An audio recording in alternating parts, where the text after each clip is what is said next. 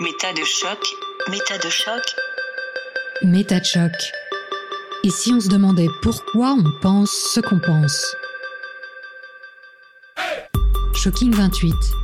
La transidentité au-delà des apparences.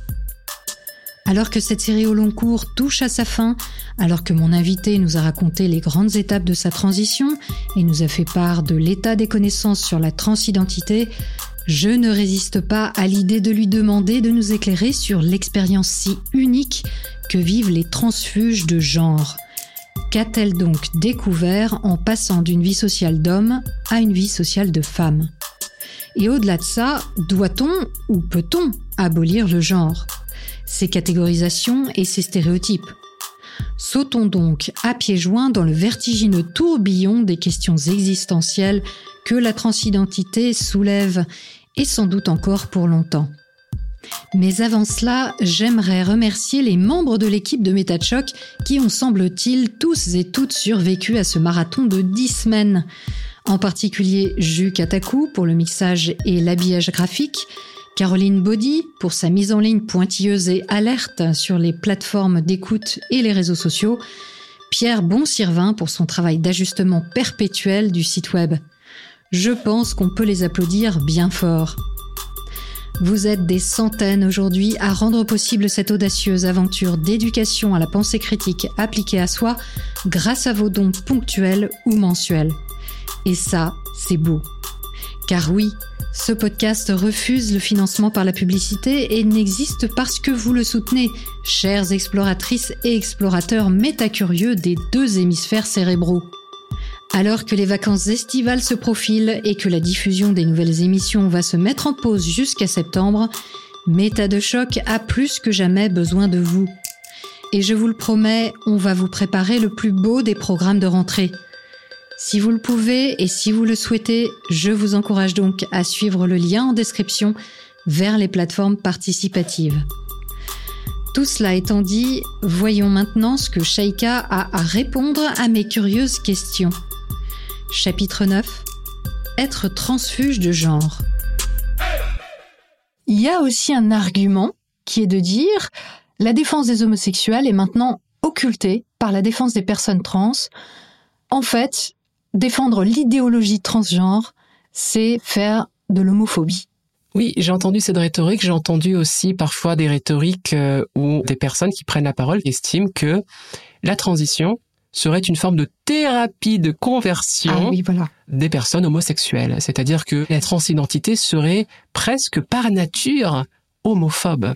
Oui, on en revient en fait à notre conversation du tout début de l'émission sur est-ce que l'orientation sexuelle poussée à son paroxysme donne une personne transgenre. Hmm. c'est exactement la question. Oui, c'est l'idée. Et on avait évoqué aussi la cis hétéronormativité, c'est-à-dire mhm. l'idée que bah, finalement euh, un homme attiré par d'autres hommes, est-ce que cette personne-là ne serait pas poussée finalement à devenir hétérosexuelle en faisant une transition pour devenir une femme trans? C'est un petit peu ce genre de discours qu'on peut avoir. Bah, en fait, on peut euh, déjà euh, donner quelques éléments de réponse en allant regarder, eh bien, parmi les personnes euh, trans, est-ce qu'effectivement on va retrouver beaucoup de personnes hétérosexuelles, c'est-à-dire une femme trans qui va être plutôt attirée par des hommes ou un homme trans qui va plutôt être attiré par des femmes. Parce que ah. selon ces chiffres, on va déjà voir si on a quelque chose qui se dégage et qui va peut-être confirmer précisément cette hypothèse. Tout. Alors, on a des études, on a des recensements. Je pense notamment à toute une étude de 2015 qui d'ailleurs va être mise à jour parce que je sais qu'ils ont fait un, nouveau recensement en 2022. Donc on va avoir de nouveaux chiffres en 2023, je pense. Mhm. Donc ce serait intéressant d'aller regarder. En tout cas, euh, les chiffres que j'ai datent de 2015 aux États-Unis et qui représentent, à ma connaissance, en tout cas actuellement, l'échantillon le plus important où les personnes ont pu s'auto-identifier par rapport à leur orientation sexuelle. D'accord, en tant que personne trans. En tant que personne trans, on a aussi des personnes non binaires. Là, je me suis concentré sur ta question sur les personnes trans, puisque c'est ce qui est sous-entendu finalement l'idée de se conformer à une mhm. binarité mhm. pour devenir entre guillemets hétérosexuel ou être forcé à devenir hétérosexuel. Donc c'est pour ça que je me concentre sur les femmes trans et les hommes trans, comme ça ce sera plus clair. Eh bien, on remarque que ce qui se dégage le plus dans la population trans, c'est que la bisexualité correspond à 32,5% des hommes et des femmes trans. C'est énorme. Par rapport à la population générale, quoi. Oui, à notre connaissance, effectivement, c'est pas forcément ce qu'on va retrouver dans la population générale. En ce qui concerne l'hétérosexualité, c'est-à-dire par exemple une femme trans qui va être attirée par des hommes ou un homme trans qui va être attiré par des femmes, c'est ça qu'on appelle l'hétérosexualité ici. 21%. D'accord. on est très très très loin de la norme, on va dire entre guillemets. Oui, en effet. Dans la population générale, au niveau du déclaratif des gens, l'hétérosexualité euh, représente à peu près entre 80 et 90% de la population. Il n'y a pas de chiffre précis là-dessus, mais hmm. pour avoir une idée, quoi. Hein. Donc là, on est très très loin. Voilà. Pas très loin, l'homosexualité, 19,5%. Mhm. D'accord. Donc on voit qu'on n'est pas non plus sur des chiffres qui auraient une grande distance où on pourrait affirmer, euh, bien voilà, il y a une orientation sexuelle qui semble se dégager. Hmm. La sexualité. Donc la sexualité, hein, pour définir très rapidement, c'est... En un seul mot. En un seul mot, ne pas ressentir d'attirance sexuelle ou très peu d'attirance sexuelle. Oui, donc le fait d'être asexuel. Asexuel, mm. c'est ça. On est à 6,5%. D'accord. Ce qui est beaucoup. Ce qui est beaucoup aussi. Mm. Et enfin, puisqu'il s'agit d'auto-identification, on avait d'autres catégories, donc autres orientations sexuelles que celles qui ont été citées, 20,5%. Mais en tout cas, des personnes qui ne se reconnaissent pas dans l'hétérosexualité. Ah ouais, d'accord. Donc en fait, si on mettait ça sous forme de camembert ou autre, on verrait finalement euh, une hétérogénéité des orientations sexuelles sans qu'on puisse vraiment établir qu'il y aurait une orientation sexuelle majoritaire par rapport aux personnes trans. Et en tout cas, pas hétéro. Et en tout cas, pas hétéro, effectivement, oui. Ouais, donc euh, ça corrobore pas du tout cette hypothèse euh, de thérapie de conversion des personnes homo pour qu'elles deviennent hétéros. Exactement. Sinon, on retrouverait une hétérosexualité beaucoup plus prégnante, beaucoup mhm. plus présente, en mhm. fait. S'il s'agissait de se conformer par rapport à son orientation sexuelle, à une identité de genre, on ne devrait pas avoir ce panorama mhm. dans la population trans. Bon, on va s'arrêter là sur les arguments euh, d'opposition ou de critique de la transidentité, mais on a vu les principaux. Comment toi tu vis ça? Parce que je me mets à ta place et je me dis ça doit être quand même hyper éprouvant d'être euh, bombardé en permanence parce qu'on a beaucoup ça dans les médias en ce moment, les conversations aussi sur les réseaux sociaux, des batailles euh, aussi qui sont mmh. assez présentes, qui font le buzz. Comment tu vis ça toi tous ces arguments et dont on voit qu'il y en a quand même pas mal qui tiennent pas trop la route en tant que personne trans Déjà, moi, j'ai euh, un contexte assez particulier en tant que vulgarisatrice. Euh, bah forcément, je suis très souvent sur Internet, sur les réseaux sociaux, hmm. et, je ne peux pas malheureusement me couper complètement de tout cela. Et j'avoue que parfois, j'aimerais bien, parce que je vois effectivement euh, tous ces arguments, ces rhétoriques, qui parfois peuvent partir d'une ignorance, mais qui d'autres fois aussi, et je le vois très souvent, appartiennent à une rhétorique que je vais qualifier euh, d'idéologique, hein, puisque tu me poses la question. Il y a mmh. une idéologie mmh. hein, conservatrice, euh, des personnes qui peuvent avoir des très forts préjugés, qui vont essayer de les masquer par rapport à tout ce qu'on vient d'évoquer. Moi, je sais que à force, je me laisse avoir en fait, dans le sens que j'ai ce côté un petit peu de vulgarisatrice où je vais regarder les arguments et je vais être en mode bon allez je vais aller voir ça de plus près. Euh, c'est quoi l'étude? Je vais voir euh, est-ce qu'il y a des gens qui ont fait des critiques. Parce que même s'il y a un argument qui me met mal à l'aise euh, je pars du principe que cet argument peut être légitime. Donc je vais aller le vérifier en fait. Et j'ai l'impression sur le moment que c'est bon, je suis dans cette optique de vulgarisation, de curiosité, de connaissance, de connaissance, et je me laisse piéger. Bon, alors très souvent, effectivement, les études c'est pas sérieux, c'est instrumentalisé ou c'est mal compris. Mais euh, ça a tendance chez moi au bout d'un moment, et je m'en aperçois quand c'est déjà trop tard, à me mettre dans des moments où j'ai une forte anxiété qui monte. Mmh. Surtout quand je vois la manière dont ça peut être repris et dont ça peut être utilisé, euh, pas seulement contre moi en fait, parce que c'est pas comme si je me sentais ciblé personnellement. Moi, je pense aussi à ma fille, puisque la question que tu me poses est une question personnelle. Je sais que ma fille a déjà pu être victime de ce type de discours. Mhm. Parce que très souvent, on parle de la protection des mineurs, de l'enfance. Et euh, en tant que mère aussi, je veux protéger ma fille au maximum contre tout ce qui pourrait lui porter préjudice. Et on oublie parfois qu'il y a aussi des enfants, des mineurs euh, qui ne sont pas trans. Et je pense que ça va être de plus en plus souvent le cas aussi, qui ont des parents.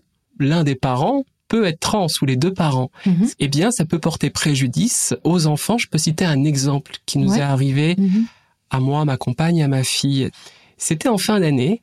Ma fille était euh, invitée à une sorte de goûter Il y avait la kermesse qui avait eu juste Mhm. lieu avant, donc ambiance festive, invité chez sa meilleure amie. euh, Elle avait reçu son petit carton d'invitation avec euh, d'autres enfants de sa classe aussi, puisqu'il y avait pratiquement toute sa classe qui était invitée. Donc c'était super. Elle était super enthousiaste. Elle avait hâte. Ça faisait longtemps qu'elle n'avait pas été chez elle. Et tout se passait bien. Donc elle reçoit son carton. On a même, je crois, eu un contact par SMS avec euh, l'un de ses parents euh, de la meilleure amie de notre fille. Enfin bref, il y avait aucun nuage noir à l'horizon. Mhm.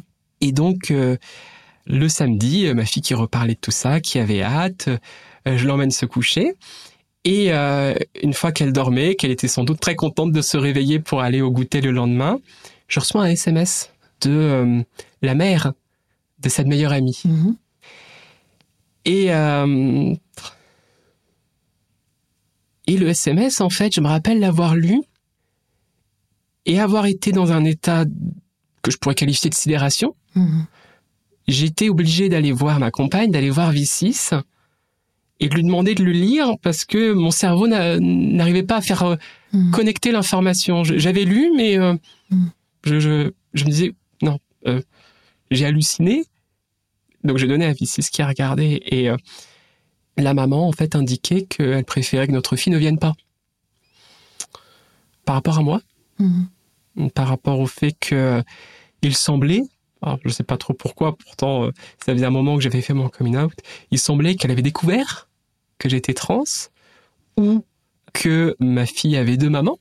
Alors je sais pas Mhm. dans quel sens c'est tourné Mhm. et que du coup elle préférait que notre fille ne vienne pas pour ne pas gêner les autres parents, Mhm. pour ne pas gêner les autres enfants. Alors c'est surtout ma compagne qui a discuté avec elle parce que moi j'étais c'était trop dur pour moi en fait. Et elle nous a ressorti, donc cette maman, toute la rhétorique qu'on a évoquée précédemment, Mhm. Mhm. de la protection de l'enfant. Il ne faut pas mêler les enfants à ça. Où elle a dit que elle faisait ça pour les enfants, mais elle faisait ça aussi pour notre fille. Ah oui. Sous-entendu que, euh, je sais pas, est-ce qu'on est une menace pour notre propre fille? Et on a trouvé toute cette rhétorique-là extrêmement imprégnée de tout ce discours qu'on entend depuis quelques mois, depuis quelques temps, que je continue encore à lire. Et là, je parle pas des réseaux sociaux, je parle des journaux. Oui. Et euh, le lendemain, donc le dimanche, ma fille se réveille toute contente et euh, je devais aller lui annoncer ça, quoi. Mhm. Et je savais pas comment lui annoncer ça. Comment dire à sa fille, tu peux pas aller euh, avec les autres enfants euh, goûter parce que euh, à cause de tes parents, à cause de moi. Comment je peux formuler, comment je peux lui expliquer, comment je peux faire pour pas qu'elle internalise tout ça aussi, parce que c'est la peur que j'ai. Oui. Quand j'étais enfant, euh, adolescente, j'ai beaucoup internalisé. Et j'ai pas envie que ma fille vive ça, justement. J'ai essayé de trouver à la fois des mots qui permettent de lui dire les choses, parce que euh, elle voulait aller à ce Bah goûter-là oui, et c'était pas possible. Fallait bien que Mhm. je lui explique. Ma fille, du coup, euh, a pleuré. Euh, J'essayais de maintenir mes larmes aussi mhm, en tant que mhm. mère. Elle comprenait pas, elle trouvait ça euh, injuste, Mhm, en fait. Et moi, je pensais même après, quand elle allait revenir à l'école le lundi suivant, oui, avec oui. tous les, Mhm. les copains qui allaient en parler, euh, Mhm. cette stigmatisation, cette ostracisation, en fait. On parle d'ostracisation d'enfants. Mhm. Il y a même un moment, ma compagne a proposé, même si elle n'avait pas intention de le faire, si c'était elle qui accompagnait notre fille pour venir au goûter et que moi je n'étais pas présente, Oui. elle a refusé aussi. Mhm. C'est-à-dire que je pense qu'il y avait aussi de l'homophobie derrière. Mhm. Parce que c'était moi, c'était ma fille, c'était ma compagne aussi. Même ma compagne, euh, en tant que femme cis, euh, était euh, persona non grata désormais. Mhm. J'ai pas compris, en fait. En plus, j'ai trouvé euh, le fait qu'elle était invitée, qu'elle ait reçu son petit carton, qu'elle ait été... euh, Oui, bah, on peut imaginer peut-être que cette mère s'est un peu prise de panique, elle a fait des recherches rapidement sur Internet ou a eu une conversation euh, quelque temps avant et, et s'est dit non, il faut pas que je l'invite parce que euh, bah, il faut pas que la transidentité soit visible. En fait, c'est un peu ça, moi, le sentiment que ça me donne.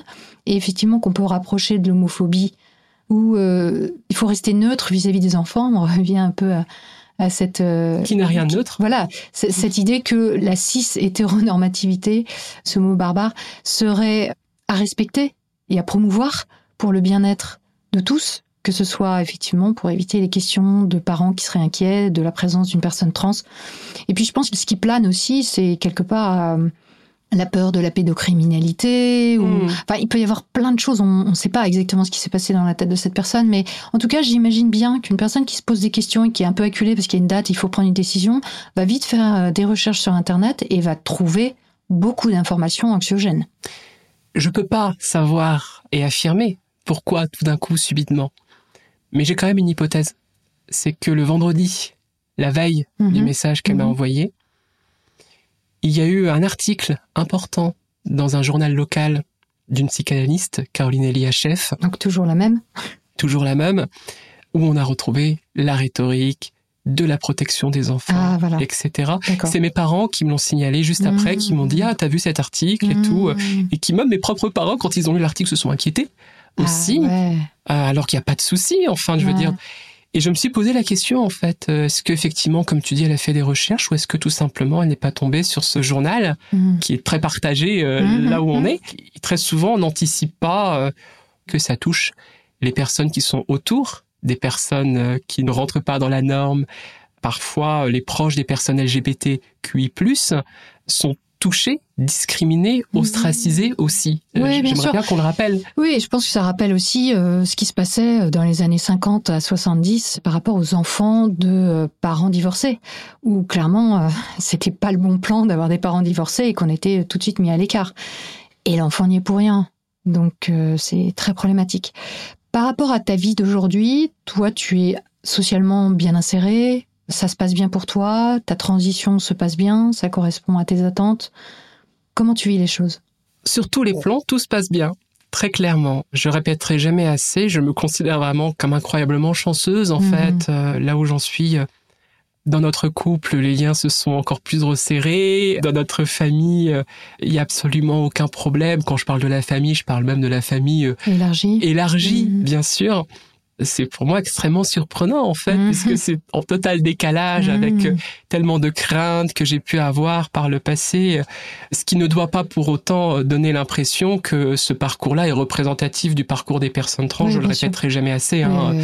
C'est pour ça que je me considère comme chanceuse précisément parce Oui. que je sais que Mhm. malheureusement beaucoup de personnes LGBTQI+ n'ont pas pu Mhm. avoir euh, ces chances-là. Mhm. Niveau juridique, je peux considérer que c'est terminé. Mhm. J'ai tout fait. D'accord.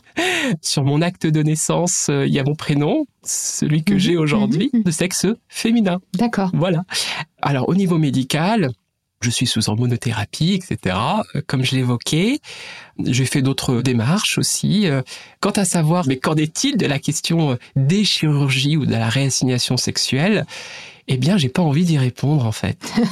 Euh, Je te pose même pas la question. hein. tu ne m'as pas posé la question et, et je t'en remercie, mais euh, j'ai pas envie d'y répondre et je n'y répondrai jamais. Mhm. Ça ne regarde personne d'autre et je pense que ça serait intéressant qu'on déconnecte aussi un petit Ouais. peu les questions qu'on peut poser quand on parle de transidentité à demander la fameuse opération si elle sera faite ou pas. Donc je ne répondrai pas à cette question. Mais moi, évidemment, ce qui m'intéresse beaucoup et la question que je veux te poser, c'est l'expérience extraordinaire que tu fais de passer d'une vie sociale d'homme à une vie sociale de femme. C'est quoi ça? Qu'est-ce que ça donne? C'est quoi avoir les privilèges d'un homme? Puisque, voilà, tu es blanche, donc tu faisais partie euh, de la classe dominante, on va dire, socialement. En tout cas, de ce point de vue-là, pas forcément dans tous les domaines, mais de faire partie d'une classe privilégiée, on va dire, voilà, plutôt, et d'être socialement perçue comme une femme. Qu'est-ce que ça a comme répercussion Qu'est-ce que tu observes? Alors, qu'est-ce que j'observe? Il y aurait beaucoup de choses à dire et je peux qu'inviter les personnes à écouter justement, euh, moi je parle en tant que femme trans, mais aussi les hommes trans, qui ont aussi beaucoup de choses à dire. Alors, euh, pour donner quelques exemples, j'ai découvert que les personnes que je rencontrais avaient tendance à partir du principe que j'avais un mari. D'accord. C'est-à-dire que... Ça, c'est normal, hein. tu tombes des nuls. Hein? Non, mais euh, c'est voilà, je veux dire avant. euh, euh, Lorsque j'allais par exemple euh, discuter avec des vendeurs euh, pour me renseigner sur certaines choses, lorsque j'avais des personnes qui font de la téléprospection euh, qui m'appelaient, Ouais. avant, lorsque j'étais perçu comme homme, jamais on m'a dit vous pourrez voir ça avec votre femme. Parce qu'on pourrait très bien imaginer, voilà, que quand j'étais perçu comme homme, bon, si c'est une question de voir l'hétérosexualité comme la norme, entre guillemets, bah en fait, votre femme, etc., je l'ai jamais eu, ou je m'en rappelle plus en tout cas. Et là, très souvent, j'ai droit à, vous pourrez voir ça avec votre mari, dès qu'on va mhm. sur des choses un peu plus techniques, mhm. dès qu'on va sur des choses qui concernent l'aspect financier, etc. Mhm. J'ai remarqué aussi au niveau de la téléprospection, où j'ai toujours eu tendance, notamment par rapport euh, à mon travail de vulgarisatrice, sur les questions de manipulation. Je suis toujours curieuse de savoir eh oui, sont les script. Voilà, c'est ça. Donc je fais un petit peu de rétro-générique en laissant parfois les personnes qui m'appellent au téléphone pour essayer de comprendre un petit peu quelles sont leurs, euh, techniques de manipulation. techniques euh, mm. potentiellement de manipulation. Je ne dis pas ou de vente ou de vente. Voilà. Après, on n'est parfois pas très loin. ça, c'est encore une autre question. Et bon, par le passé, ça s'initiait toujours par bon bah la personne euh, finalement me dit au revoir ou euh, ça passe pas etc bon ça se terminait comme ça. Et là j'ai remarqué que systématiquement quand la personne au bout du fil est persuadée que ça va pas le faire avec moi c'est bon écoutez est-ce que vous pouvez me passer votre mari? Oh! Voilà. Extraordinaire. Écoute t'as des sacrées expériences. Moi ça m'arrive pas ça. Ah ouais? Comment ça se fait? C'est bizarre. Enfin, en tout cas, pour la télévente, euh, hmm. j'ai pas eu trop ce genre d'expérience. Mais je ne suis pas étonnée, malgré tout. Et donc j'ai répondu à ah, vous voulez parler à ma femme. Ah. Et euh, ça fait des bugs parfois. là, on parle même pas de transidentité hein, pour le coup. On n'est pas du tout sur ce sujet-là. Donc j'ai pu remarquer ça. J'ai pu remarquer alors effectivement euh, des choses parfois subtiles. Je m'étais pas attendue, euh, notamment dans l'espace public sur le trottoir quand on marche. Ouais. C'est que avant, lorsque je croise quelqu'un, qu'importe qui est cette personne, il y a parfois un échange de regards ou rapidement pour savoir qui va se mettre un petit peu à gauche, qui va se mettre un petit peu euh, à droite, etc., pour qu'on puisse passer. En fait, ça se fait de manière spontanée, on ne mhm. réfléchit pas. Mhm. Bah, j'ai remarqué que quand il s'agit d'hommes qui arrivent en face, c'est quasiment toujours à moi de me mettre sur le côté. Euh, désormais. désormais, mhm. c'est ça. Il n'y a plus euh, la possibilité que un coup ce soit moi, un coup ce soit la personne en face. je sais que si je ne m'écarte pas, on me fonce dessus en fait. D'accord. ça, j'ai pu le remarquer à plusieurs reprises. Quand je fais mon footing, il m'arrive d'être interpellé aussi. Très souvent, ce qui se passe, c'est euh, des personnes, des hommes, hein, qui passent la vitre grande ouverte et qui me disent des choses que j'entends pas parfois et qui me ah crient dessus et je ne sais pas ce qu'ils disent. Je sais qu'une fois on m'a traité de pute. D'accord. Ça, je l'ai entendu. D'autres fois, j'arrive pas à entendre parce qu'ils passent d'un coup. Et voilà. Ou d'autres fois, ça va être des choses, ouais, allez, euh, cours, etc. Alors qu'avant, j'avais pas ça, en fait. Ça, c'est vraiment quotidien, quotidien, quotidien euh, chez les femmes. voilà. C'est un vécu mm. euh, permanent. En fait, on sent, si je peux partager mon, vécu personnel et qui corrobore le tien, c'est on sent le regard, en fait, euh, l'attention qui est portée sur les femmes, mais qui est une attention de jugement et de, de catégorisation. Hein. Quand on encourage une femme ou qu'on lui dit qu'elle est belle ou qu'on fait des remarques comme ci ou comme ça, qu'elle est mal habillée ou qu'elle est à sa place ou pas à sa place, mais on n'a pas besoin de ça, en fait. On n'a pas besoin qu'on nous dise si on est bien placé dans notre rôle ou pas, si on correspond à ce que les gens attendent. Et malheureusement, c'est quotidien. Et en tant que femme, en réalité, on internalise la chose et on est en permanence, je pense, en train d'essayer de se positionner tel que l'autre attend qu'on se positionne. Et c'est, enfin, moi, ça m'horripile les remarques qu'on peut me faire, qu'elles soient positives ou négatives. Ah, mais je te faisais un compliment. Ah, mais euh, on peut plus rien dire, etc. Mais on n'en a rien à faire de votre avis. En fait, on n'a pas mm. envie. Laissez-nous vivre ce que tu évoques là, ça me rappelle ce qu'on évoque en psychologie sociale, c'est l'ambiguïté attributionnelle. C'est-à-dire que lorsqu'on va avoir comme ça des remarques qui vont être répétées pour X raisons, donc là on parle de sexisme notamment, mais ça peut être euh, pour toute personne minoritaire, eh ben on peut parfois aussi euh, le prendre sur soi et euh, finalement bah, se remettre aussi en question lorsqu'on a telle remarque, etc. S'adapter. S'adapter. Alors parfois on le fait précisément pour finalement, bah, vu que c'est quotidien, parce que si ça doit nous affecter à chaque fois, bah, c'est pas possible. Être emmerdé. Ne plus être emmerdé.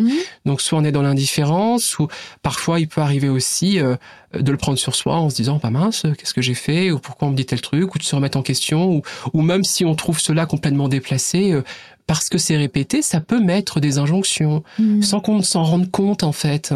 Quand bien même, euh, voilà, on a envie d'envoyer bouler euh, les personnes, mm. ça peut contribuer effectivement à, cette ambiguïté attributionnelle où finalement on se dit bah ouais bah il y a peut-être certains endroits que je vais éviter, il y a peut-être euh, certaines prises de parole que je vais éviter parce que je sais que euh, il y a tout ça qui peut se faire progressivement et qu'on peut même oublier le pourquoi justement on est dans ces démarches là. Moi je sais qu'il y a des moments où euh, je vais tenir un certain type de discours de femme en détresse entre guillemets si je veux être entendue par un homme. Parce que je n'aurai pas l'attention, je n'aurai pas les conseils dont j'ai mm. besoin. Tu vois, on parle de bricolage par exemple ou chez un garagiste. Je sais que je vais me mettre dans une posture qui fait que le garagiste va m'accorder de l'attention parce qu'il va m'expliquer, moi, pauvre femme qui n'y connais rien. Alors que si je dis que j'ai une question, comme n'importe quel homme pourrait poser la question sur, je sais pas, la batterie ou euh, le moteur, ben, non, ça va pas marcher. Il va pas me répondre de la même manière que si je me positionne en inférieur, en non sachante, et que je lui demande ses explications euh, d'expert. Donc, je suis obligée, ou je me sens obligée, de me présenter tel que l'autre peut l'accepter pour qu'il me réponde ou qu'il m'aide. Et je pense parce que à travers la manière dont la personne va percevoir le rôle, le statut de son interlocuteur, de son interlocutrice ici, dans ce cas, c'est pour se donner soi-même un rôle. Effectivement, on mm. retourne sur le statut social et sur des rapports qui sont extrêmement asymétriques en fonction du contexte, notamment. Et moi, je suis obligée de me faire passer pour une quiche pour que ça fonctionne. Donc, je confirme le stéréotype pour cette personne qui voit bien que les femmes, hein, elles ont besoin qu'on leur tienne la main pour euh, comprendre comment ça fonctionne.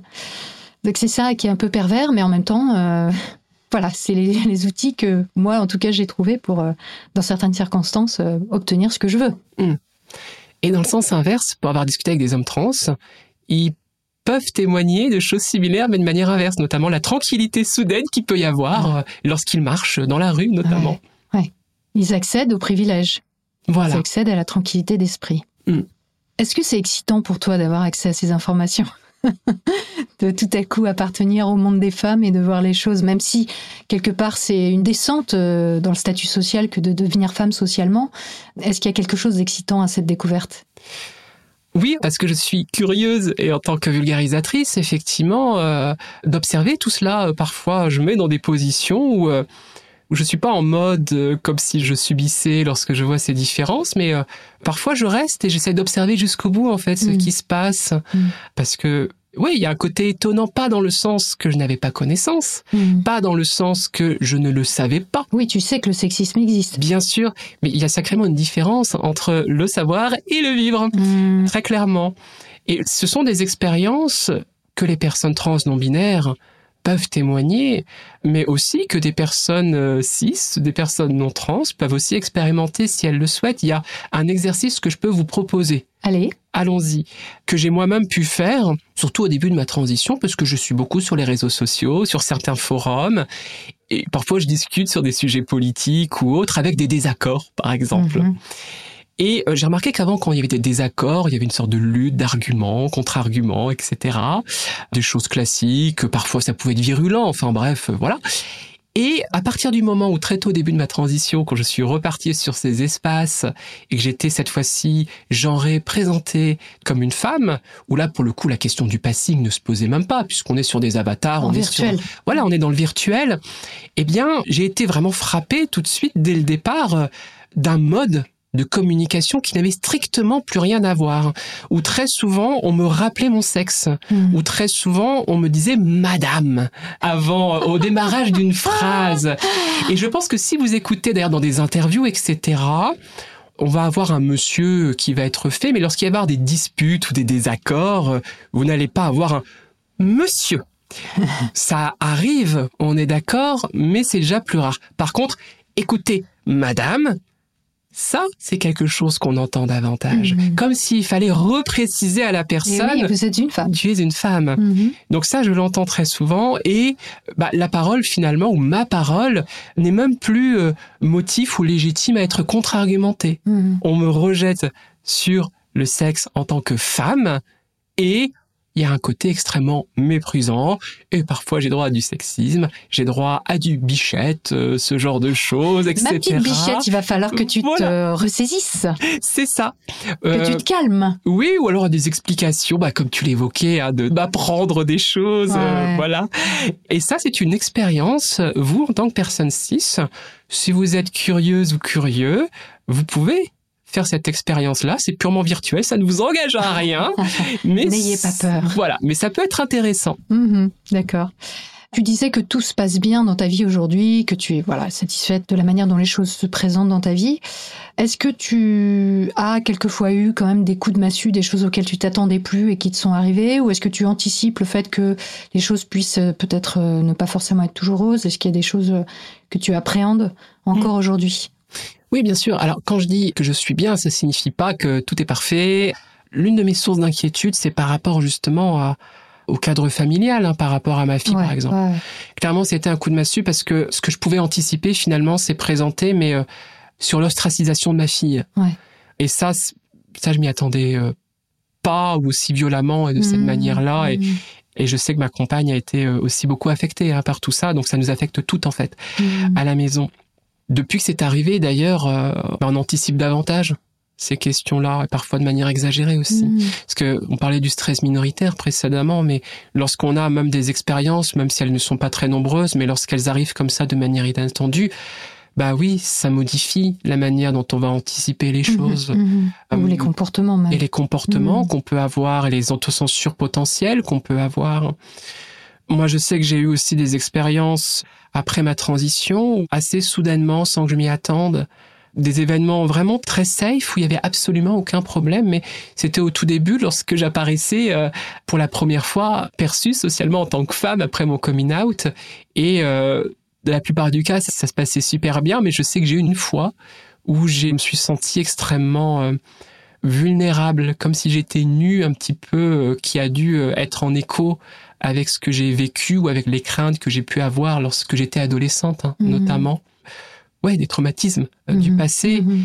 Alors dire ça, ça ne signifie pas ah bah voilà, donc la transition serait préjudiciable, euh, on pourrait l'entendre comme ça. Non, pas du tout précisément, c'est parce que bah je sais que j'ai aussi encore du travail, ce travail à faire sur moi-même aussi, sur tout ce passé qui reste encore finalement à à retrouver aussi un petit peu euh, émotionnellement parlant, quelque chose de plus serein parce que même si j'estime avoir beaucoup de chance et même si dans ces contextes-là les choses se sont bien passées, euh, ça peut m'arriver d'avoir mhm. euh, comme des triggers comme ça euh, dans des mhm. situations sociales, des petits moments qui peuvent revenir précisément. Mhm. Toi, tu évolues un peu dans les milieux féministes? Auparavant, en tout cas, et sans trop le savoir, on a remarqué qu'on était plutôt assez proches dans nos relations et aussi parfois dans les discussions qu'on peut avoir euh, de milieux LGBTQI+, mhm. même avant lorsqu'on avant la transition. Avant la mhm. transition et ça nous amuse hein, toujours si c'est moi et c'est pour ça d'ailleurs aussi que lorsque j'ai fait mon coming out aux personnes qui nous suivaient sur internet, il y a eu aucun problème. Enfin mhm. voilà, c'était super bien accueilli. Mais euh, c'est vrai que euh, je m'intéresse de plus en plus à essayer de mieux comprendre le panorama. Je préfère parler de panorama parce qu'on parle de mouvement eh pluriel féministe. Il n'y a pas un mouvement féministe. Il y a euh, plein d'approches. Il y a plein d'approches, c'est extrêmement vaste et c'est en construction constante aussi. Hein, faut le rappeler. Et c'est vrai qu'en parallèle de toutes mes interrogations et par la suite de ma transition, je lis de plus en plus et j'écoute de plus en mm. plus et je me sens de plus en plus proche. Enfin, on parlait des personnes qui vont euh, proclamer au nom d'un féminisme, parfois au nom du féminisme, mhm, mhm. des positions euh, conflictuelles entre les femmes trans euh, et le droit des femmes, etc. Moi, je sais que ça me touche. Ça peut effectivement, à force, j'ai peur de faire peur. En fait, j'ai peur de faire peur. Je mhm. pense que je peux pas trouver une meilleure expression j'ai d'autant plus peur de faire peur par rapport à d'autres personnes avec qui je suis en empathie, que je crois comprendre, ne serait-ce que par des expériences que j'ai pu avoir dans le passé, et que ouais, c'est ça ma... Si je devais avoir une, une crainte, une peur, ce serait peut-être celle-là en fait. Mm. Et c'est aussi pour cela que j'ai besoin encore plus, pour ta question sur le féminisme, de lire encore et encore de mieux comprendre. Et j'en suis super loin. Je suis vraiment un bébé là-dessus. Mais parce que c'est important pour moi. Je pense que ça fait partie aussi de mon mode de fonctionnement, en mm. fait. Comprendre. Essayer de comprendre, essayer de voir les choses dans toute leur complexité. Ça fait partie, je suppose, aussi de mon équilibre personnel. Mm. Mais ma question, c'était aussi, est-ce que les féministes que tu connais, ou peut-être si tu as assisté à des réunions féministes, tu t'es engagé peut-être un peu euh, sur certains plans, je ne sais pas, est-ce que tu as vu une hostilité sur le terrain, on va dire, face à ta transidentité? Non. Pas du tout? En fait, il y a un véritable décalage entre le discours qu'on peut entendre du féminisme qui serait déchiré sur les questions trans et les personnes, pour le coup, très militantes dans le féminisme, dans différents courants d'ailleurs, où il n'y a absolument eu aucun problème en fait. Et t'as euh, pas dit que t'étais un homme infiltré? Bah non, jamais. En fait, euh, très clairement, hein, en France, hein, quand on parle justement de féminisme sur l'hostilité par rapport aux personnes trans, c'est extrêmement minoritaire. Et il y a même d'ailleurs parmi les personnes féministes euh, hostiles aux personnes trans, ce sont même d'elles-mêmes détachées du féminisme, notamment je pense euh, aux féministes, oui. c'est-à-dire c'est un courant là tout nouveau. C'est un courant tout nouveau, voilà. Elles ont sorti un manifeste euh, il y a quelques mois que vous pouvez aller lire. Je pense que vous n'avez pas trop besoin euh, d'avoir des outils préalables pour comprendre que c'est particulier. Je laisserai chacune et chacun juger et qui pour le coup, se mettent en opposition avec ce qu'elles appellent un, féminisme orwellien, c'est-à-dire ah oui tous les courants féministes qui ne seraient pas hostiles comme elle à la transidentité finalement. C'est orwellien d'être OK avec la transidentité. Semble-t-il, c'est leur propos à elle, donc je leur laisse ce propos-là, effectivement. Big Brother is watching us. C'est ça. Ah, et ce qui est intéressant, du coup, euh, on en parle beaucoup avec des personnes féministes, avec des personnes LGBTQI+, ou mm. d'autres personnes qui sont très investies sur ces questions-là et qui se disent, bah au fond, c'est peut-être pas plus mal euh, de pouvoir euh, s'affirmer en tant que féministe parce que ça évite certaines confusions avec justement les questions féministes. Ouais, ouais, c'est plutôt pas mal. Par contre, chez les hommes trans, peut-être il y a un peu plus de réticence dans les milieux féministes pour les accueillir ou j'ai entendu des témoignages d'hommes trans qui disaient qu'ils étaient vraiment euh, actifs dans les milieux féministes euh, mm. avant leur transition et qu'au moment finalement où ils ont fait leur transition, on leur demandait de moins parler qu'avant, par exemple. En tant qu'hommes, finalement, ils avaient moins leur place euh, dans ces milieux-là. Je ne sais pas si tu as eu aussi ce type d'écho. Alors, je ne sais pas, je préfère laisser parler les hommes trans. Mm-hmm. Ce que je veux dire par contre, c'est que lorsqu'il y a des espaces euh, dits non mixtes, je pense notamment dans le domaine de la vulgarisation, à des espaces dans les communautés sceptiques, euh, parfois euh, cette non-mixité inclut les femmes cis, les femmes trans, les personnes non binaires, les hommes trans aussi, où finalement, bah, ce qu'on ne retrouvera pas, c'est les hommes cis. Voilà. Hein, Donc, euh, quand on parle d'espace non mixte, en fait, c'est un espace qui n'accepte pas les hommes cis pour des discussions sur des thèmes précis. Dans un contexte particulier, parce que quand on parle de ça, on a l'impression, ah ça y est, c'est l'exclusion, etc. Mais l'idée, c'est que des personnes qui parfois peuvent avoir des difficultés à s'exprimer, notamment par rapport à des rapports de domination qui parfois même ne sont pas du tout euh, conscients pour les hommes cis, malheureusement, et eh bien que toutes les personnes qui sortent de la norme pour X raisons, ou qui sont des femmes cis, qui sont non binaires, qui sont des hommes trans, puissent être dans des espaces où la parole est plus facile, ou en tout cas qui est cette conscience-là. Hmm. Et les hommes trans, justement, par ce contraste, ont beaucoup de choses à dire par rapport au féminisme, justement. Et je pense qu'au contraire, au contraire, écoutons les hommes trans qui sont parfois même très en colère les hommes trans avec qui je discute sont en colère parce que tout d'un coup ils se disent bah il y avait plein de choses que je considérais comme étant normales auparavant lorsque j'étais socialement perçue comme une femme. Bah non en fait. Et donc je pense que c'est aussi important. Moi je suis plus que favorable et enthousiasme justement à écouter écoutons les hommes trans aussi qui ont beaucoup de choses à nous dire et notamment en termes de féminisme. Mm-hmm. Et justement, la porte couvre les personnes transgenres en ayant accès à une vie sociale qui diffère de celle qu'ils avaient avant la transition, mène peut-être à la question, peut-on abolir le genre ou devrait-on abolir les questions de genre? Bah, Déjà, quand on parle d'abolition de genre, on parle de quoi en fait? Puisque très souvent, euh, la question qui peut être derrière le genre, c'est les rapports de domination, le statut social, mm-hmm. les stéréotypes. Voilà tendre vers de la souplesse, de la fluidité, oui, allons-y à fond. Je crois que ça ne peut que être bénéfique pour tout le monde. Après, si par abolition, on entend le fait que euh, la question du genre ne se poserait plus du tout, c'est-à-dire qu'il n'y aurait plus de catégorie en termes de genre, c'est une opinion personnelle, même si je m'appuie aussi par rapport euh, à la psychologie et ce qu'on a pu évoquer. Euh, je ne crois pas qu'il soit possible de ne plus catégoriser parce qu'on fonctionne par catégorie en fait. Mhm. On peut changer les catégories, on peut ouvrir les catégories, on peut assouplir. Assouplir. Mhm. Je pense en fait qu'on peut décloisonner le genre. Voilà. Hmm. Moi, je serais plutôt à évoquer cette possibilité, euh, parce que abolition, après, on peut l'entendre de différentes manières, mais décloisonnons le genre pour que les choses soient beaucoup plus fluides, oui, et beaucoup plus souples. Mais je crois que par contre qu'il y aura toujours des catégories. Et que ce soit en psychologie, que ce soit en sociologie, notamment euh, Emmanuel Bobati qui en parle notamment, il y aura toujours une plasticité dans les rapports de domination quand on va parler de statut social. On le voit dans l'histoire, ça a évolué. Voilà. Ça change, c'est en mutation mmh. et on peut faire en sorte de transformer mmh. et ça prend du temps. Mais je crois qu'il y aura toujours des catégories et en fait la question de l'abolition des décloisonnements du genre touche finalement à d'autres groupes sociaux en fonction de sa couleur de peau, euh, des personnes asiatiques, des personnes noires, etc. De la manière dont on est perçu aussi, indépendamment du genre, tout cela va rentrer finalement dans la question du statut social et des rapports de domination, mmh.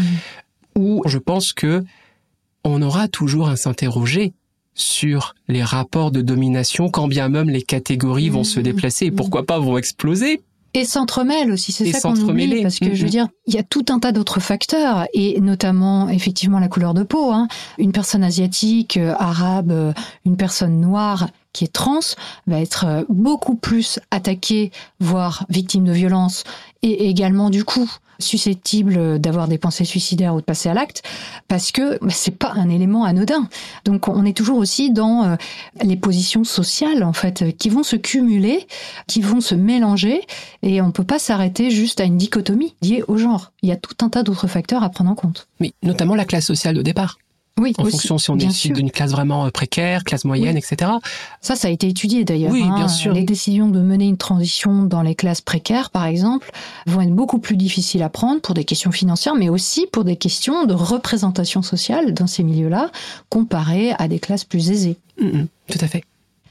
Mais pour revenir à cette question donc hautement philosophique euh, sur euh, peut-on abolir le genre, j'aimerais citer Michael Misset dont je parlais tout à l'heure, euh, qui est donc cet homme trans qui a transitionné en tant que mineur et qui mène une vraie réflexion sur ça et qui dit la question qu'il faut poser n'est pas pourquoi une personne ne s'identifie pas avec le genre de son sexe biologique, mais pourquoi une personne naît dans n'importe quel corps s'identifie à un genre donné. Donc ça, ça ramène la question aussi aux personnes cis. Pourquoi on s'identifie et de quelle manière hmm. on s'identifie à notre genre?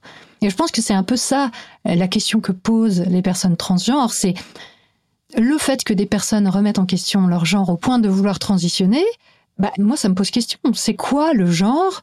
En quoi mon sexe de naissance a un impact sur ma manière de penser? Et c'est ça que je trouve passionnant, en fait. Et qui est une sorte de révolution. Et c'est pour ça qu'il y a autant de friction, à mon avis, au point de vue social et dans les médias. C'est que ça nous pose des questions euh, limite transcendantales, quoi, existentielles.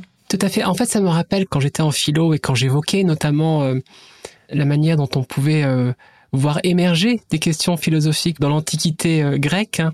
On parlait notamment de l'étonnement philosophique, euh, de atonare, c'est-à-dire cet éclair, quelque chose qui nous foudroie et qui finalement nous amène à voir que ça ne va pas de soi ou ça n'est pas évident. Eh et c'est là que la réflexion philosophique commence. Et je pense que la transidentité, la non-binarité, on peut le voir positivement comme cet étonnement qui invite à la réflexion, hmm. qu'on soit trans ou pas. Ouais. Et la non-binarité, puisque tu en parles, c'est un phénomène croissant qui s'affirme dans la société. Quand on voit euh, l'augmentation actuelle des personnes qui se revendiquent non-binaires, hein, qui est flagrante, bah, on peut se dire que c'est quand même un signe d'une société qui se questionne vraiment sur les normes de genre. Il y a un questionnement qui euh, devient public, en fait, qui se fait mm. au grand jour aujourd'hui, en tout cas. Oui, et dont on voit les différents générationnels, où il semble effectivement que euh, les plus jeunes générations ont ces questionnements avec peut-être parfois plus de souplesse mhm. euh, que par le mhm. passé, précisément mhm. parce qu'il y a eu des évolutions de société. Moi, je trouve que c'est très réjouissant, en fait. Euh, autant, tu vois, moi personnellement, je me sens pas spécialement non binaire ou je pas de questionnement vers une transidentité ou quoi que ce soit. Donc quelque part, voilà, je suis satisfaite euh, de mon assignation de genre et je la questionne plus beaucoup, même si j'aime beaucoup traiter de ces questions-là et y réfléchir d'un point de vue plus large, social, etc. et de leurs implications.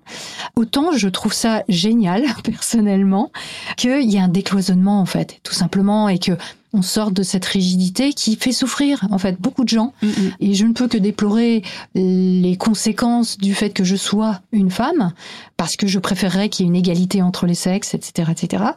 et, voilà, et je trouve que c'est super d'en arriver à dire bon bah maintenant on, arrête de jouer à ça quoi quelque mmh. part et, et on arrête de souffrir inutilement parce que il faut pas oublier une chose aussi, c'est que les hommes cis mais aussi trans en fait subissent une pression sociale sur le rôle qu'ils doivent tenir et que on a beaucoup parlé de féminisme et de la condition de la femme, mais finalement la virilité toxique, la masculinité toxique, on en parle aussi beaucoup et de plus en plus sur la manière dont on éduque les garçons et ce à quoi ils doivent se tenir comme rôle. Alors bien sûr, c'est une position sans doute socialement plus favorable et on parlait de domination tout à l'heure, mais c'est clair que ça abîme les gens de devoir se conformer à ce qu'on leur demande sans qu'ils s'autorisent ou qu'ils aient la possibilité d'exprimer une différence par rapport à ces canons dogmatiques. Exactement. Et puisqu'on a parlé de harcèlement, des garçons cis hétéros peuvent subir durant leur scolarité du harcèlement par rapport à ces masculinités, je veux dire au pluriel. Mmh, mmh, mmh. Donc je pense qu'effectivement, quand on parle de transidentité, de non-binarité, on parle finalement de tout le monde, eh quelque part. C'est ça. C'est l'occasion pour tout un chacun de réfléchir à sa condition humaine, de voir bah, ce qui lui convient ou ce qui lui convient pas, et tout ce qui pourrait être intéressant de questionner ou de changer pour soi-même, en fait, dans sa vision de soi-même et dans la manière dont on manifeste les choses socialement. J'aimerais qu'on termine cette émission par un petit guide des bonnes pratiques pour les personnes qui côtoient des personnes trans. Est-ce que tu aurais des conseils à donner sur les attitudes à avoir, euh, le vocabulaire employé? Parce qu'on a vu que le vocabulaire a une part importante dans tout hmm. ça. Euh, employer le bon vocabulaire, entre guillemets, c'est aussi signifier le respect vis-à-vis de ces personnes. Oui. Et le soutien qu'on leur donne aussi. Mm-hmm. Alors, je vais donner quelques conseils. Il y en aura beaucoup d'autres, mais je vous donnerai des références, vous inquiétez pas. Bon, déjà, je pense que l'une des bases, c'est de respecter les pronoms de la personne, tout simplement. Donc, si la personne dit qu'elle veut se faire appeler il, oui. elle, c'est ça, Yel. Il n'y a pas à le questionner. Il n'y a pas à le questionner. Il n'y a pas forcément euh, non plus à attendre que ce soit précisé. Parfois, on le devine tout simplement hein, hmm. de la manière dont une personne va s'exprimer quand on l'écoute. Il suffit de l'écouter un petit peu et parfois, bon, bah, on sait euh, quel pronom on, va devoir utiliser si la personne se genre au masculin, voilà. Euh, évidemment ne pas lui répondre en la genrant au féminin. Voilà. Parfois, il y a des indices, hein, je pense notamment sur les réseaux sociaux, euh, des personnes qui mettent, et pas que des personnes trans et non binaires, des mhm. personnes cis mhm. aussi, qui mettent euh, les pronoms. C'est pas une injonction, en fait. C'est tout simplement de pas mettre mal à l'aise les personnes mhm. quand les personnes vont se demander comment je vais interagir avec tel ou tel individu, par exemple. Oui, surtout que sur les réseaux sociaux, il y a le côté virtuel qui fait que c'est pas toujours clair voilà, à qui on s'adresse. Tout à fait. Et si vous avez vraiment besoin de poser la question, bah, il y a certaines formulations qu'on peut avoir. Euh, ne pas poser la question comme si c'était quelque chose qui vous pressait ou de montrer un, irrespect dans la question en soi, c'est-à-dire, euh, bah écoute, euh, quel pronom souhaites-tu que j'utilise quand je parle de toi ou mm. et surtout quand vous posez la question de ne pas répéter la question sans cesse, quoi. C'est-à-dire écouter l'information pour ne pas lui reposer la question le lendemain, le surlendemain. C'est quelque chose qui se produit, ça? C'est quelque chose qui peut se produire. Je sais pas pour quelle raison, mais ça peut se vivre comme une forme de non-acceptation. Si vous commencez justement à être dans ce discours, bon bah euh, finalement comment je dois t'appeler aujourd'hui ou euh, ce genre de choses, euh, ça peut, ça peut être extrêmement violent. C'est étonnant. Enfin, il y a des gens qui quelque part insistent sur le fait que ils n'arrivent pas à utiliser ces pronoms-là, c'est ça ou Il y a des personnes qui vivent cela comme quelque chose qu'on leur impose. Ouais. À nommer des personnes qu'ils ont pu connaître par le passé, ah peut-être d'une autre manière. c'est effectivement la situation la plus compliquée, moi, pour l'avoir vécu, d'avoir côtoyé une personne qui se présentait socialement comme femme, et euh, bah, du jour au lendemain, il fallait changer d'attitude vis-à-vis de cette personne. Elle me dit, ben voilà, moi je suis non binaire ou je suis euh, un homme. C'est vrai que c'est compliqué quand on connaît la personne, en fait. Hein. On a des mmh. réflexes, on a une vision de cette personne qui euh, bah, nécessite un ajustement. Mm. Et c'est pas forcément facile. Maintenant, de là à insister en disant alors il faut vraiment que je te dise il euh, aujourd'hui c'est ça hein, parce que tu m'as dit ça hier, c'est un peu lourdingue. voilà. Alors j'ai envie de rassurer aussi les personnes qui m'écoutent. Je parle de moi notamment. Je sais faire la différence entre une personne qui euh, peut être maladroite et une personne qui va être insistante et qui pour le coup ce sera peut-être pas de la maladresse mm. mais une non acceptation. On sait faire la différence aussi donc euh, pas de pression en fait. Ouais. Moi, ça m'arrive assez souvent de mégenrer justement quand je suis face à ces personnes-là parce que je garde mes réflexes. J'avoue et je suis coupable de ça parce que je sais que c'est pas agréable pour la personne en face. Euh, ça m'arrive dans une phrase de mégenrer. Mais c'est absolument pas pour imposer quoi que ce soit. Soit je me rattrape euh, sur le coup, soit je me rends compte après et je me dis bon, faudrait que je fasse gaffe. C'est pas simple, mais effectivement, tu as raison de préciser. Évidemment, les personnes trans savent bien Hmm. que c'est pas évident quand on connaît déjà la personne avant sa transition de s'adapter instantanément, on va dire. Voilà, et de ne pas le prendre pour vous lorsque, par exemple, des personnes trans non binaires vont justement euh, éventuellement dénoncer certaines personnalités qui mégenrent volontairement pour le Mhm. coup. Ne le prenez pas pour vous parce que ça vous est déjà arrivé par maladresse de mégenrer. Ouais, ouais, ouais. Ne vous sentez pas visé non plus. Hmm. Un autre conseil. Attention aux questions indélicates, c'est-à-dire euh, demander l'ancien prénom de la personne. Ça, il faut pas le faire. Non. Parce que c'est ce qu'on appelle donc le dead name. C'est le prénom Mm. que la personne ne souhaite plus du tout avoir et euh, a changé. C'est pas pour rien. Exactement. Sauf si la personne vous le donne, parce qu'il y a des personnes pour qui ça ne gêne pas, etc. Mhm. Mais tant que ça ne vient pas de la personne, ne posez pas la question, en fait. Mm. Tout simplement. De la même manière, lorsque vous rencontrez une personne trans, la fameuse question de savoir ce qu'elle, ce qu'il, elle a entre les jambes, ne la posez pas, s'il vous plaît, même si c'est euh, au bout de quelques questions. En fait, le conseil que je peux vous donner, posez-vous la question suivante. Aurais-je posé cette question à une personne cis? Aurais-je posé cette question à une personne non trans? Eh ben, si la réponse qui vous vient c'est non, et en plus ça aurait pu être un peu dérangeant, ça aurait pu être vraiment irrespectueux ou autre, Mm. très probablement vaut-il mieux pas le faire quand vous êtes face à une personne trans ou non binaire. Oui, oui, oui. Et puis, enfin, je veux dire, on peut l'extrapoler. Est-ce qu'on demande à une femme euh, si elle est ménopausée euh, parce qu'elle a autour de 50 ans quand on l'aborde? Ou est-ce qu'on demande à un homme s'il a des problèmes de prostate? Enfin, je veux dire, pff, ça nous regarde pas. Et Voilà. et voilà. Alors, évidemment, on peut bien soupçonner que ce type de question vient du fait qu'on a besoin de justement effacer, de diminuer l'ambiguïté, hein, cette Mhm. fameuse notion-là où on a toujours un peu besoin de mettre les gens dans des cases, etc. Mais encore une fois, opération des parties génitales ou pas, bah, c'est pas ça qui détermine si une personne est trans. Hein, Mhm. Et je pense qu'on l'a déjà suffisamment expliqué. Donc il faut un peu oublier ça et surtout respecter la personne en face, C'est ça. éviter ce genre de propos qui est complètement déplacé. Quoi. Et si vous avez besoin d'informations, vous pouvez tout à fait y avoir accès sans le demander à la personne. On a tout ce qu'il faut sur Internet, etc. Oui, Euh, information plus générale, De la formation plus générale, vous n'êtes pas obligé euh, de mettre ça sous le poids de la personne. bien sûr. Autre conseil que je peux donner aussi, alors là ça va dépendre des personnes trans et non binaires, mais euh, c'est mon cas hein, notamment, on- on parle de son passé selon son genre vécu, réel, Ouais. présent. Moi je parle de moi au féminin. Mhm. Toutes les personnes trans ne le font pas, mais très souvent c'est ce que moi j'entends. Et c'est important aussi que vous puissiez le respecter. Ouais. Euh, C'est-à-dire que au détour d'une conversation, il y a par exemple une formule qu'il vaut mieux éviter, même si vous parlez de quelqu'un au passé il y a dix ans avant sa transition. Ah bah je me rappelle euh, quand tu étais un homme, quand tu t'appelais un tel, etc. Ouais. Est-ce que c'est vraiment utile en fait? Mhm. Vous voyez, euh, Mhm. déjà c'est une information qui n'est pas utile, mais si la personne se genre elle-même, Mhm. euh, une femme trans par exemple qui va se genrer au féminin, euh, il vaut mieux éviter en fait. Et il vaut mieux aussi écouter. En fait, quand vous ne savez pas, écoutez la personne. Écoutez comment la personne parle d'elle-même. Et là, vous allez avoir déjà des indices de la manière dont vous allez pouvoir communiquer avec cette personne et interagir sans qu'il y ait de problème. Un autre conseil encore, euh, et ça, j'ai remarqué que c'est plus de l'ordre de la maladresse, c'est que parfois on veut faire plaisir à une personne trans et lui dire des choses un peu valorisantes qui en fait euh, peuvent être extrêmement violentes, euh, du style oh bah dis donc c'est fou, qu'est-ce que tu ressembles à une vraie femme? Quel compliment. quel compliment ou de trop insister là-dessus. Donc je sais qu'il y a beaucoup de maladresse, mais c'est à éviter. Dernier conseil aussi que je peux donner, mais il y en aura encore beaucoup d'autres, ne pas réduire la personne à sa transidentité. C'est important en fait. Mhm. Peut-être que la personne, surtout au début de sa transition, quand on parle des personnes binaires, vont beaucoup parler de transidentité, Oui. ce qui est normal. Mm. Mais la personne que vous avez en face, c'est pas une personne trans, point.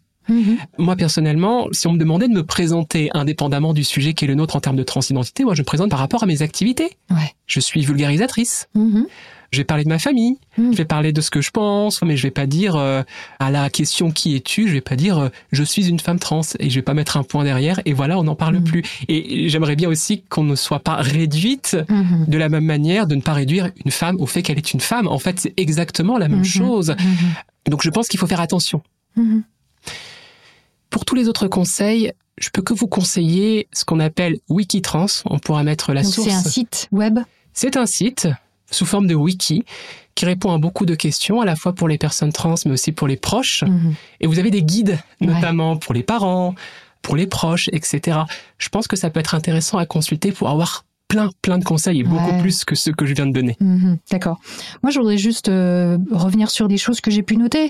On parlait de la transsexualité. C'est un terme qu'il vaut mieux éviter d'utiliser de prime abord, sauf si la personne en face l'utilise pour elle-même. On préfère hein, le terme de transidentité, de personne transgenre ou de personne trans, comme tu disais. Il y a aussi les termes qu'on utilise de moins en moins. F2M, donc euh, female to male ou M2F, male to female, une appellation qu'on commence à abandonner au profit de femme trans ou homme trans plutôt. Parce que ben, M2F ou F2M, c'est signifier que la personne est devenue femme ou est devenue homme. Et donc, euh, il y a ce côté-là qui est un peu péjoratif. Et puis, il y a deux mots de vocabulaire qu'on entend dans le milieu trans et qui peuvent paraître un peu étranges. Et j'aurais bien aimé que tu nous en donnes euh, la définition. C'est le mot adelph et le mot egg. Ah. Qu'est-ce que c'est que ces deux mots? Bah, alors les ADELS, ce sont nos frères et nos sœurs, hein, pour aller très très vite. hein. Des personnes tout simplement euh, qui peuvent avoir des expériences communes parce qu'elles sont trans, euh, parce qu'elles sont non-binaires, etc. Donc on peut utiliser effectivement ce mot-là, un petit peu comme on pourrait utiliser à mes sœurs, à mes frères. euh, Donc, en un seul mot, on désigne les frères et les sœurs. C'est comme en anglais le mot siblings, qui est un terme générique pour Mm. frère ou sœur. C'est ça.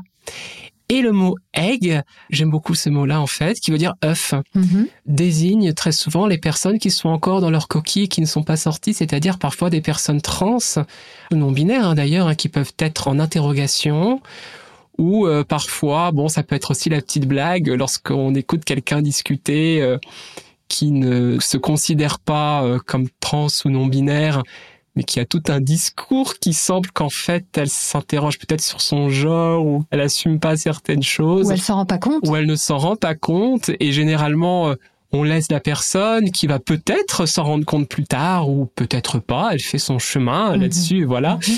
C'est euh, peut-être un poussin qui va... la coquille va peut-être se casser un jour ou peut-être pas ou pas là. Mhm. Mais ce sont des petits thèmes comme ça et que je trouve assez amusants. Mhm. D'accord. On passe à la minute stupide? Allons-y. La minute stupide. La minute stupide. Shaika, quelle est la chose la plus stupide que tu aies faite de toute ta vie? Alors, c'est sans doute pas la chose la plus stupide, mais c'est en tout cas cette anecdote qui me revient. C'était il y a quelques années. Ma fille devait se faire opérer pour quelque chose de tout à fait anodin, comme beaucoup d'enfants de son âge, donc pas de souci, euh, et ça passait par une anesthésie. Je crois que c'était la première fois qu'elle allait à l'hôpital, donc euh, je pouvais stresser un petit peu, hein, comme n'importe quel parent. Bon alors évidemment, on a vu les rendez-vous un petit peu avant avec l'anesthésiste, les Mhm. choses classiques, les recommandations, on nous explique tout, etc je sais pas, des choses toutes simples, le fait de venir à jeun, par exemple. Bon, la Mhm. base, quoi. Mhm. Elle devait donc aller à l'hôpital euh, dès le matin. Donc, je me réveille plus tôt. Et je me suis mise en tête, allez, je vais faire en sorte vraiment de tout bien préparer pour que ce soit nickel pour elle, parce que j'avais pas envie elle-même qu'elle stresse, qu'elle Mhm. s'inquiète. Alors, j'ai voulu vraiment faire les choses aux petits oignons, quoi. Mhm. Donc, euh, je l'ai réveillée, euh, j'ai essayé de l'amuser, de la faire rigoler, euh, préparer ses vêtements, en essayant de garder finalement les habitudes pour que tout aille bien pour elle en fait. Et donc je commence euh, de manière automatique comme ça à tout préparer. Je commence à lui préparer son petit déjeuner, etc. Et une fois qu'elle est sortie des toilettes, elle voit son petit déjeuner qui est là. Elle ne s'interroge pas plus que ça. Je la vois qui commence à boire son yaourt à boire. Et, et là je me revois en train de la voir Mhm. boire son yaourt à boire. Et là je me dis... Zut Et là, j'ai qu'est-ce que je viens de faire? Elle a bu deux ou trois gorgées et je me suis rendu compte à ce moment-là, en fait. Du coup, euh, voilà, je lui ai expliqué, je me suis excusé, mais, mais bien sûr, mais le pire, c'est que je le sais, en fait. c'est ça qui est complètement stupide. Je préviens ma compagne, je me sentais mes bêtes, mes bêtes. En plus, moi qui voulais faire en sorte que tout se passe bien, euh, bon. Et du coup, je me rappelle, après, euh, la première chose, discuter dès qu'on arrive à l'hôpital. Oui. j'ai fait, j'ai fait une bêtise. Bon, bon alors, il n'y a pas eu de drame, hein, euh, finalement, euh, dans le sens que euh, l'opération était décalée de quelques heures. Ah, quand même. J'étais tellement désolée pour ma fille. Voilà. Bah, ça lui a mis un peu plus de pression, du coup, euh, peut-être. euh, Ça ne, alors non, ça ne lui a pas mis beaucoup plus de pression parce qu'elle était extrêmement courageuse. Il n'y a pas eu de soucis en fait. Par contre, euh, indéniablement, ça aura pris plus de temps par ma faute. Bravo. Et voilà. La mère parfaite a encore euh, frappé. C'est ça. mais non, mais je pense qu'avec le recul, j'avais tellement envie qu'elle ne stresse pas elle-même que c'est moi qui stressais et Mhm. qui, en mode automatique, ai fait ça, quoi. Ouais, ouais. Voilà. Mais je me suis vraiment senti bête. Merci, Sheikha. Merci à toi.